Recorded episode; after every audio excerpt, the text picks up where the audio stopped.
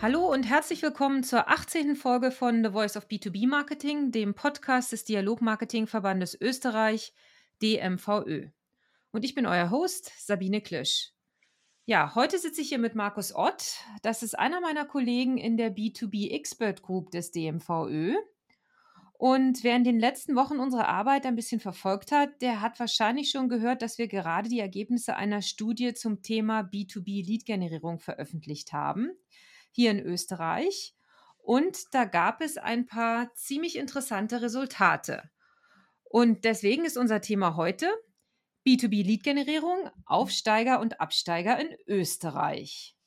Und bevor wir hier einsteigen, Markus, vielleicht, dass du dich noch mal kurz vorstellst und uns erzählst, was du machst, wenn du nicht gerade in der B2B Expert Group des DMVÖs engagiert bist. Ja, hallo, äh, freue mich sehr, dass ich da heute im Podcast, Podcast zu Gast sein darf. Mein Name ist Markus Ott. Ich bin Bundesgeschäftsführer der UNOS, Unternehmerisches Österreich. Wir sind eine Plattform für liberal denkende Unternehmerinnen und vertreten diese in der Wirtschaftskammer und sind die Wirtschaftsorganisation der NEOS. Soweit zu meinem Zivilberuf. Da, Dankeschön, aber trotzdem natürlich ähm, den B2B-Marketing-Themen auch deiner Vergangenheit und bis heute ähm, sehr treu geblieben, richtig?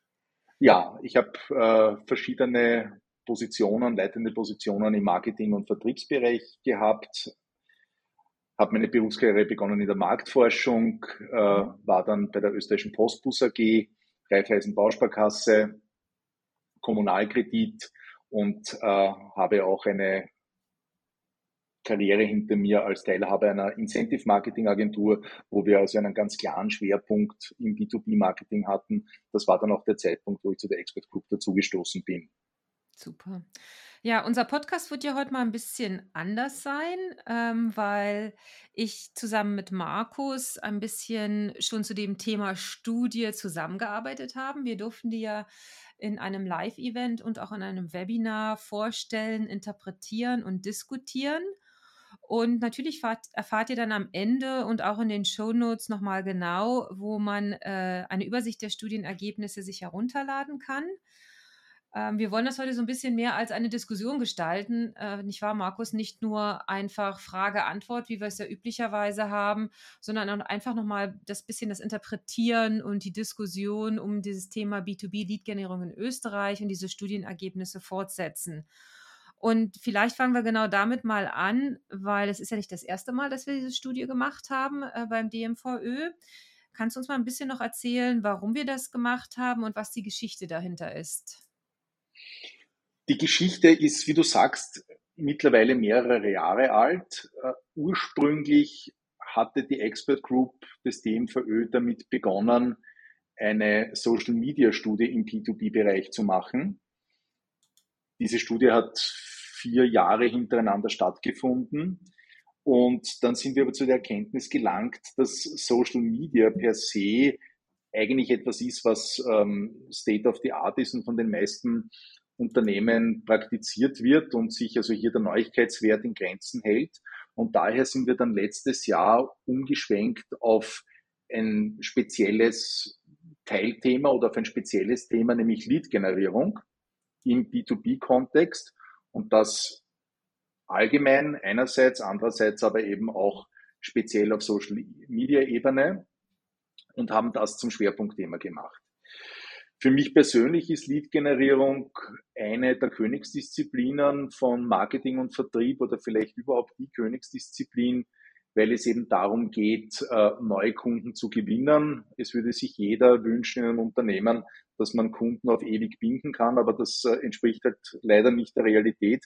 Man muss immer wieder neue Kontakte aufbauen, äh, neue Kunden gewinnen, davon lebt die Marktwirtschaft und deshalb ist es eben eine ganz spezielle Herausforderung für alle Unternehmen, Lead-Generierung zu betreiben und daher die Studie.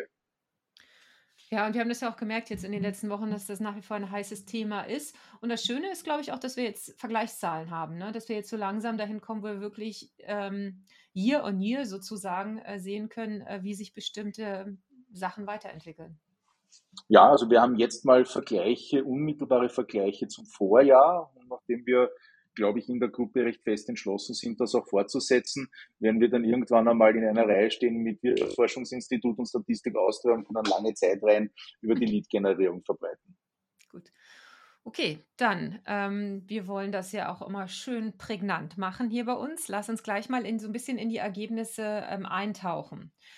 Ähm, vielleicht eine Überraschung, vielleicht aber auch nicht, war ja, was sich im Bereich persönlicher Kontakte abgezeichnet hat. Ähm, ich habe hier so ein bisschen die, die Zahlen auch vor mir.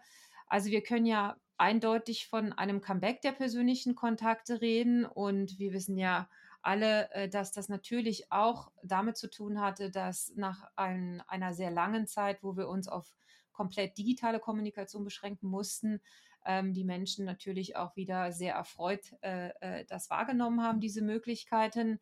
Ähm, wie, wie ist da deine Einschätzung äh, zu den Zahlen, die wir hier gesehen haben, vor allem im Messen- und Eventsbereich? Ich glaube, es ist so, wie du sagst, dass man nach den zwei, zweieinhalb Jahren von Pandemie und Lockdowns einfach wirklich wieder glücklich ist, äh, persönlich Menschen treffen zu können. Und das drückt sich eben in einer großen Hurra-Stimmung aus. Also wir haben eben die Frage gestellt, äh, was glauben die befragten B2B-Führungskräfte aus Unternehmen, welche Methoden besonders effektiv sind zur Lead-Generierung und da antworten eben 33 Prozent, dass sie meinen, äh, Messen und Events sind besonders ähm, effektiv und 31 Prozent der Außendienst. Und das ist eben ein ganz deutlicher Anstieg gegenüber dem letzten Jahr. Äh, wie gesagt, es kommt hier eine Hurra-Stimmung zum Ausdruck nach den Jahren der Pandemie. Ob das jetzt so bleiben wird, ist abzuwarten. Ich persönlich glaube schon, dass es ein, eine, eine, gewisse Übertreibung äh, jetzt hat, eben weil das Glück jetzt ein so großes ist, dass das endlich wieder geht. Äh, das wird sich dann in den kommenden Jahren, würde ich persönlich mal vermuten, normalisieren und wieder auf ein etwas geringeres äh, Niveau einpendeln. Aber im Moment, wie gesagt, überwiegen halt diese Glücksgefühle. Hm. Und ähm, wir können ja auch noch mal ein, zwei andere ähm, Daten äh, davon nachreichen. Also das, äh, die, die andere Zahl, die uns ziemlich beeindruckt hat, waren ja auch die Kontaktformulare. Ne? Also das, ähm, was über Webseiten äh, zum Beispiel, also digitale Kontaktformulare ähm, an Leads hereinkommt, wurde auch sehr hoch bewertet, waren 28 Prozent und kam vom Vorjahr von 8 Prozent. Also das äh, ist auch nochmal ein ganz deutlicher Wandel, der gleichzeitig, obwohl die persönlichen Kontakte auch den, den Einfluss der digitalen Elemente zeigt. Und überraschenderweise die Social Media Ads stabil geblieben sind mit 21 Prozent. Genau, bei den Kontaktformularen ist es so, das war ja überhaupt der stärkste Anstieg von allen Kanälen, die wir mhm. abgetestet mhm. haben, eben vom Vorjahr von 8 Prozent Effektivitätswert auf 28 Prozent im heurigen Jahr. Wir gehen davon aus in der Interpretation, dass unter Kontaktformular alles subsumiert wurde, was eine digitale Interaktionsmöglichkeit anbietet. Also Kontaktformular in einem sehr weiten Sinn und Begriffsverständnis überall, wo man eben in Kontakt treten kann mit einem Unternehmen, dass das darunter subsumiert wurde. Und das drückt eben aus, wie wichtig die Interaktivität und der Dialog mittlerweile in der Online-Kommunikation ist. Mhm. Also das ist kein Add-on und irgendetwas, was man halt auch macht, sondern ein zentrales Element, das ich einem Besucher und einem Kunden einen Rückkanal anbieten muss. Und das kommt in dem sicher zum Ausdruck. Mhm. Gut, lass uns zum nächsten Thema übergehen und und und das fand ich persönlich auch sehr spannend, weil das ein Thema ist, mit dem ich mich sehr viel auseinandergesetzt habe. Also, grundsätzlich können wir einfach mal sagen, dass im B2B-Bereich inzwischen ja die Lead-Generierung, wie wir so schön gesagt haben, kein nice to have mehr ist, sondern Pflicht. Also, tatsächlich ein Großteil der Unternehmen macht das. Ähm, nur noch mal für alle, die uns zuhören. Ähm, die Studie hat herausgefunden, dass es 41 Prozent der Befragten im Regelbetrieb haben, ähm, 26 im Test- und Pilotbetrieb, also ein sehr großer Anteil.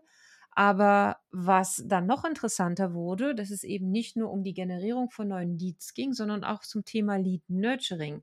Also was passiert mit den Leads, ähm, wenn man die einmal eingesammelt hat? Weil wir wissen ja, dass sich ähm, das Kauf der Kaufentscheidungsprozess im B2B-Bereich massivst verändert hat, dass ähm, potenzielle Kunden, bevor sie sich überhaupt mit uns in Verbindung setzen, setzen schon so viele Touchpoints ähm, haben und haben wollen, ich auch so wenig wie möglich mit dem Vertrieb zu tun haben wollen, also andere Quellen nutzen, um sich ein Bild zu verschaffen, äh, was es für Lösungen gibt, was es für Möglichkeiten für sie gibt.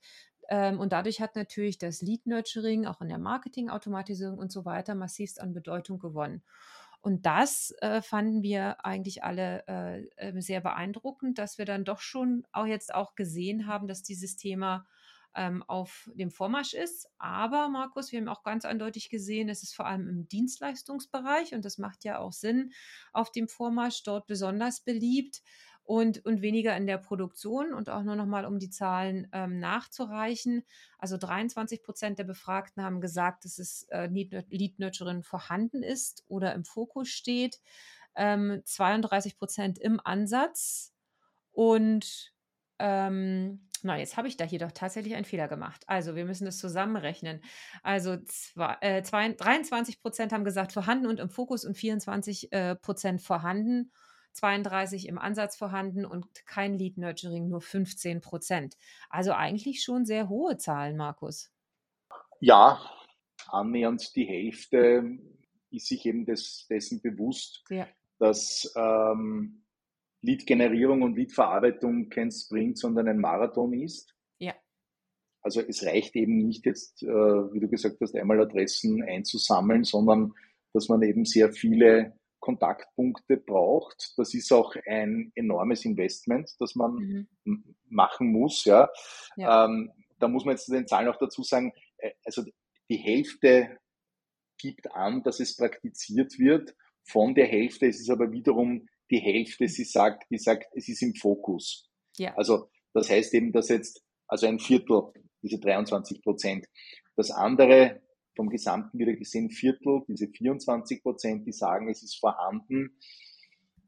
Da wissen wir nicht, wie hoch das Investment ist und ähm, das kann natürlich jetzt vornehm ausgedrückt äh, dann auch sehr pragmatisch gehandhabt werden. Also man macht es halt, weil es halt mhm. notwendig mhm. ist oder weil man es halt tut, aber ähm, es ist jetzt kein expliziter Schwerpunkt. Mhm. Also das ist schon vorstellbar, weil es eben ein sehr investitionsintensiver Bereich ist. Ja, also wir, unsere Interpretationen sind schon davon ausgegangen, also dass dann noch Luft nach oben ist.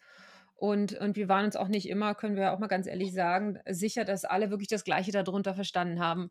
Ähm, auch das haben wir gemerkt in, in persönlichen Gesprächen mit verschiedenen ähm, Leuten in der Industrie und im Marketing, dass manchmal da auch verschiedene Ansichten, äh, dass es verschiedene Ansichten gibt, was Lead Nurturing ist. Also da werden wir auch noch mal ein bisschen nachschärfen, glaube ich, im, im, im, in der Umfrage für nächstes Jahr und das auch noch mal ein bisschen deutlicher machen, aber auf jeden Fall eine, eine, eine sehr spannende Entwicklung ähm, die eben auch nochmal die Bedeutung von Themen, die wir ja auch beim DMVÖ und im, im B2B-Bereich massiv diskutieren, wie Marketingautomatisierung und so weiter hervorheben. Prima. Dann haben wir natürlich auch gefragt, und das ähm, ähnlich wie in den Vorjahren, ähm, wie diese Themen vom, du hast ja gerade schon gesagt, dieses, dieser Bereich Lead Nurturing ist sehr investitionshoch, ein hoher Aufwand. Wie sieht es aus mit Investitionen und wie sieht es aus mit Ausbildung? Das, ähm, das waren ja auch Themen, über, über die wir uns, ähm, äh, über die wir in der, in der Studie Auskunft erhalten haben. Ähm, was waren denn da die, deiner Meinung nach, die wichtigsten Erkenntnisse? Dass auch hier oder sogar noch mehr, zwei Drittel der befragten Unternehmen geben an, dass sie bei Aus- und Weiterbildung investieren, beziehungsweise bei Hardware- und Software-Investitionen tätigen. Das ist also eine, eine beachtliche Zahl. Also zwei Drittel der Unternehmen investieren in B2B-Lead-Generierung. Davon wieder ungefähr ein Viertel jeweils, also sowohl auf der Seite Aus- und Weiterbildung als auch auf der Seite Hardware, Software, jeweils ungefähr ein Viertel eine Top-Priorität sieht, hohen Handlungsbedarf sieht, hohe Investments macht. Also wo man sich wirklich darauf konzentriert und sagt, das ist etwas äh, Lebenswichtiges für unser Unternehmen, davon leben unser Marketing und unser Vertrieb und daher müssen wir da einen ganz expliziten Schwerpunkt setzen. jeweils ungefähr 40 Prozent sagen, ja, haben wir auf der Agenda, wir ähm, reinvestieren, wir ähm, pflegen das laufend, haben jetzt aber nicht so einen Schwerpunkt drauf. Trotzdem insgesamt gesehen, also finde ich, ist auch das Viertel, das sagt, es ist Top-Priorität, ist ein sehr hoher Wert. Und jetzt noch eine Zahl, es gibt jeweils nur 5% bzw. 6% bei Aus- und Weiterbildung bzw. Investitionen, die sagen, wir machen da gar nichts. Und dieser Wert war im vergangenen Jahr 2022 doch noch bei immerhin 11 bzw. 10 Prozent, also hat sich halbiert. Mhm. Das heißt, der Teil von den Unternehmen, die das ignorieren oder negieren, der ist klein und geht weiter zurück. Ja. Also eine gute Entwicklung dort und ich will das gar nicht weiter kommentieren, weil ich glaube, das war eine super Analyse. Ähm, wir haben ja dann im zweiten Teil der Studie, also der erste Teil der Studie ging es ja darum, wirklich zu fragen, was sind die effizienten äh, Lead-Generierungskanäle generell ähm, für die Befragten. Wir haben ja dann im zweiten Teil uns auf Social Media äh, fokussiert, wie du das schon am Eingangs erwähnt hast, wo wir dann eben gesagt haben, so wenn ihr jetzt euch die B2B-Lead-Generierung durch Social Media anguckt, was sind, und ich glaube, die Frage ist wieder die effektivsten Kanäle. Und ich glaube, da ähm, gab es viel Altbekanntes und eine kleine Überraschung. Ja. Und, ja. ja, also bei den, bei den Plattformen, die genutzt werden, im Bereich äh, B2B-Lead-Generierung durch Social Media, da ist, ja, kann man und muss man so sagen, das Maß aller Dinge LinkedIn. Ja. 71 Prozent der B2B-Unternehmen nutzen LinkedIn für die Lead-Generierung, kommt damit ganz deutlich und klar vor dem zweitplatzierten Facebook.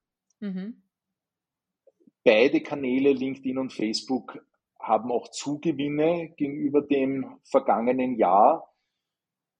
Das liegt aber im Durchschnitt des Gesamtmarktes. Das heißt also, die beiden Kanäle sind zwar auf sehr hohem Niveau, aber gewinnen nicht mehr unbedingt Marktanteile dazu. Bei LinkedIn geht es fast kaum, wie gesagt, mit einer Gesamtnutzung von über 70 Prozent.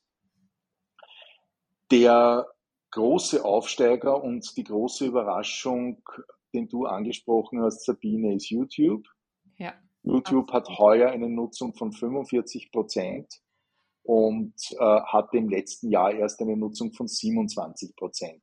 Also hat sich, hat sich also fast verdoppelt.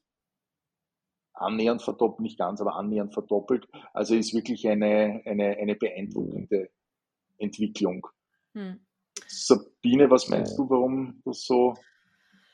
Ja, also das ist, gibt es, kann man natürlich viele Gründe annehmen, aber ich glaube schon, was wir alle erlebt haben, ist, dass äh, YouTube Shorts und auch Reels in generell über diese Social Media Plattformen natürlich eine ganz neue Bedeutung äh, gewonnen haben als kurze, prägnante Videokommunikationsform. Das ist das eine. Und das andere, jetzt kann im Grunde jeder ein Video produzieren. Ich meine, wenn wir zurückdenken, vor fünf, sechs Jahren, wie aufwendig es war, so ein Video auf die Beine zu stellen, jemand zu haben, der das hinter, hinterher schneiden kann und einen Soundtrack dazu und ein Voice-Over und so weiter, das wird zunehmend einfacher. Also es gibt so viele tolle Tools. Es ist einfacher, diese Videos ähm, zu entwickeln, also herzustellen und auch viel einfacher zu konsumieren, wie wir gerade schon gesagt haben. Und ähm, auch im B2B-Bereich lassen sich ähm, Videos in die, in die Kommunikation, zum Beispiel ins Lead, Nurturing und so weiter, so wunderbar einarbeiten als Elemente. Plus man hat mehr Content für die verschiedenen Plattformen wie YouTube und so weiter. Das sind einfach so, da liegen so viele Vorteile auf der Hand. Deswegen überrascht mich das nicht und wir werden da auch ein, ein, weit, ein weiteres Wachstum sehen. Obwohl wir auch sagen müssen, Markus, ne, dass ja äh, in diesem Jahr das wirklich so war, dass vor allem Unternehmen, größere Unternehmen mit mehr als 250 Mitarbeitern da den Trend angegeben haben. Ja, ja, das ist so. Das zeigt natürlich, dass es derzeit schon noch etwas ist, die Videoproduktion und die, der Einsatz von Videos, was eine gewisse Professionalität voraussetzt oder sagen wir mal begünstigt oder mhm. zumindest von vielen Unternehmen so gesehen wird. Also es gibt sicher viele kleinere, die jetzt keine Spezialisten haben, die sich dann noch nicht so drüber trauen, obwohl es vielleicht technisch jetzt keine zwingenden Gründe mehr gibt, weil die Produktion und Verarbeitung von Videos mittlerweile wirklich sehr, sehr einfach geworden ist. Aber dennoch ist es derzeit noch eine Domäne von größeren Unternehmen. Aber ich würde mal darauf setzen, dass sich das in den nächsten wenigen Jahren auch noch verändern wird und äh, der Einsatz von Videos und, und damit YouTube als Social Media Kanal und als Lead-Generierungskanal auch bei kleineren Unternehmen anziehen wird. Wäre ja, mein Tipp. Auf jeden Fall. Auf jeden Fall. Und von da, wenn wir da vielleicht nochmal ähm, bei dem Thema bleiben können und nochmal wirklich schauen, welche Methoden waren am stärksten vertreten. Da hat sich ja nun wiederum ganz deutlich gezeigt, dass ähm, die organischen Methoden, also Vernetzungsanfragen, redaktionelle Posts, gated Content, ähm, dass die ganz vorn dabei waren ähm, bei der Frage, wie effektiv ähm, ist die Lead-Generierung. Und das ähm, war eigentlich auch sehr überzeugend, oder? Ja, das ist sehr überzeugend. In dem Fall ist es jetzt vielleicht umgekehrt zu dem, was wir vorher gesagt haben, das werden ein Treiber sicher kleinere Unternehmen sein in der Befragung oder das zeigen auch die Detaildaten, weil das eben Methoden sind, die man ohne externe Kosten zumindest äh, realisieren kann. Also ich habe eben keine ähm, Buchungsgebühren, keine Mediakosten, die dann mittlerweile, also bei den großen äh, Social Media Plattformen schon auch mittlerweile ziemlich ins Geld gehen. Also die kann ich vermeiden und ich kann präsent sein, zum Beispiel oder insbesondere in Form von redaktionellen Posts, äh, auch als kleines Unternehmen und habe dafür wenig oder keine externen Kosten. Brauche halt Manpower dafür, die das realisiert. Ähnlich ist es bei Vernetzungsanfragen, die 27 Prozent der Unternehmen nutzen. Und was als damit der, der Top-Kanal ist bei der Lead-Generierung im B2B-Bereich über Social Media, das ist etwas, was mal vordergründig zumindest kein Geld kostet. Mhm. Und das ist eben vor allem für kleine Unternehmen ist es attraktiv, ähm, hier den Aktionsradius zu erweitern. Ja, also ich glaube, da sind tatsächlich zwei Trends. Das eine ist natürlich auch Glaubwürdigkeit und das Storytelling und, und, und äh, das ist ja an sich auch nichts Neues. Ich meine, wir haben das schon vor Urzeiten mit PR-Maßnahmen ja in ähnlichen Sinne betrieben. Jetzt sind es halt andere Plattformen. Aber auf der anderen Seite, und das war, glaube ich, auch ähm, mehrfacher Diskussionspunkt in den letzten Wochen, ist auch einfach, dass Social Ads sehr teuer geworden sind. Ähm, also gerade LinkedIn-Ads haben massiv angezogen und wir hatten ja und, und das war sicherlich auch eine interessante Entwicklung, als wir am, ganz am Anfang gefragt haben, welche ähm, Kanäle werden genutzt ähm, für die B2B-Lead-Generierung, waren ja diese Social Ads stabil geblieben. Aber wenn wir uns jetzt nochmal auf den Social-Media-Bereich an sich rein fokussieren, da sind dann die Social Ads tatsächlich doch nochmal innerhalb dieses Portfolios angestiegen. Ähm, aber wie gesagt, ähm, die, die, die Tatsache bleibt, dass es halt immer mehr des Budgets oder einen großen Teil des Budgets einnehmen kann und einige Unternehmen sich dann tatsächlich überlegen müssen, wie sie das machen und ähm, andere Methoden vielleicht vorziehen. Ja. Gut, dann Aufsteiger und Absteiger. Wer waren die nun? Die Aufsteiger im heurigen Jahr waren sicher eben die persönlichen Kontaktkanäle, wobei, wie gesagt, das ist jetzt wirklich eine Affekthandlung, ist wirklich sehr unter den Vorzeichen der Zeit zu sehen. Ich glaube, dass die Wertschätzung für persönliche Kontaktkanäle bleiben wird, aber sich auch wieder normalisieren wird. Also das Niveau hm. wird etwas zurückgehen. Das war eben jetzt eine Übertreibung unter dem Motto Hurra, wir leben noch. Aber das war sicher heuer der Aufsteiger. Ganz klarer Aufsteiger haben wir vorhin gesagt hat, die Sabine ausführlich äh, erläutert, äh, YouTube und daraus abgeleitet, eigentlich kann man schon sagen, in einem weiteren Zusammenhang jetzt der Trend zum Bewegtbild. Ja.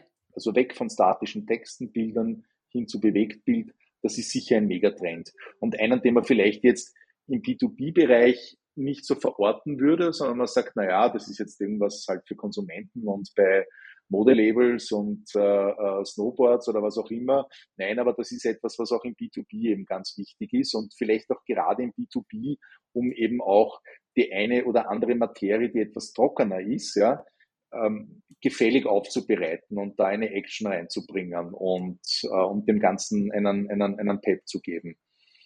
Ja, also das war, glaube ich, der zweite große Aufsteiger des Jahres. Dann Absteiger und da muss ich, da muss ich tatsächlich überlegen. Mhm. Also ein bisschen und dann doch wieder nicht die Social Ads. Es ist eine ganz interessante Geschichte, also das ist relativ. Ähm, mhm. ist ein bisschen hart und ansonsten ist es schwierig, ganz eindeutig zu sagen, was an Boden verloren hat, weil wir ja grundsätzlich festgestellt haben, dass die meisten Zahlen sich nach oben bewegt haben, also dass es Verbesserungen gab. Ähm, es gab ja kaum einen Kanal, wo wir einen, wo wir einen deutlichen Rückwärtstrend gesehen haben. Ich glaube, es gab überhaupt keinen Kanal, wo wir einen deutlichen Rückwärtstrend gesehen haben. Also interessanterweise bewegt sich da alles in die richtige Richtung. Ähm, wie gesagt, ich glaube mit gewissen Budgeteinschränkungen, aber selbst Investitionen und Ausbildung haben sich die Zahlen weiterhin verbessert.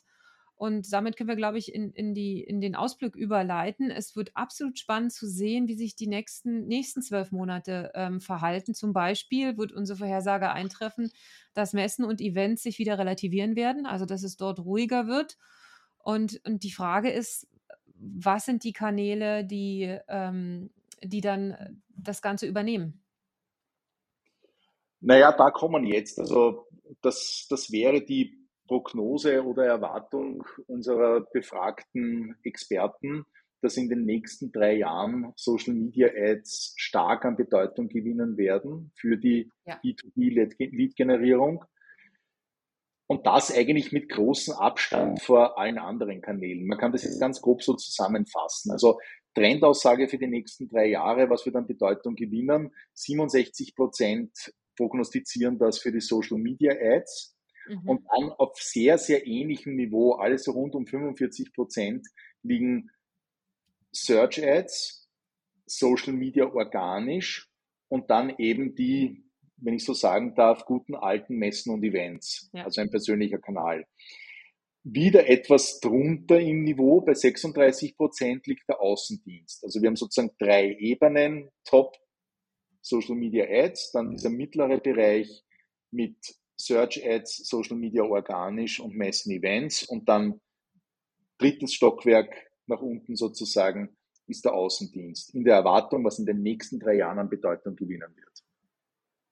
Wunderbar. Und ich glaube, dabei belassen wir es. Das ist eine hervorragende Aussage. Wo geht die Reise hin im B2B, in der B2B-Lead-Generierung? Und das Schöne ist, nächstes Jahr gibt es dann eine Neuauflage der Studie, wo wir das dann überprüfen können, ob das alles so stimmt, was vorhergesagt wurde.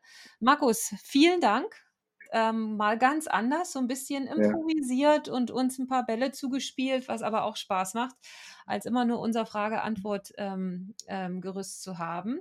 Freut mich, dass du dabei warst und danke, dass ich äh, ähm, auch mit äh, präsentieren durfte und, und das interessante Feedback von den Leuten holen konnte über die letzten Wochen. Und ich würde sagen, spätestens in einem Jahr haben wir dann wieder äh, diese Themen und schauen dann, was passiert ist. Das war das perfekte Schlusswort. Ich danke sehr und freue mich auf ein Wiederhören in einem Jahr. Alles klar, danke dir. Bis bald. Und ciao. Ciao.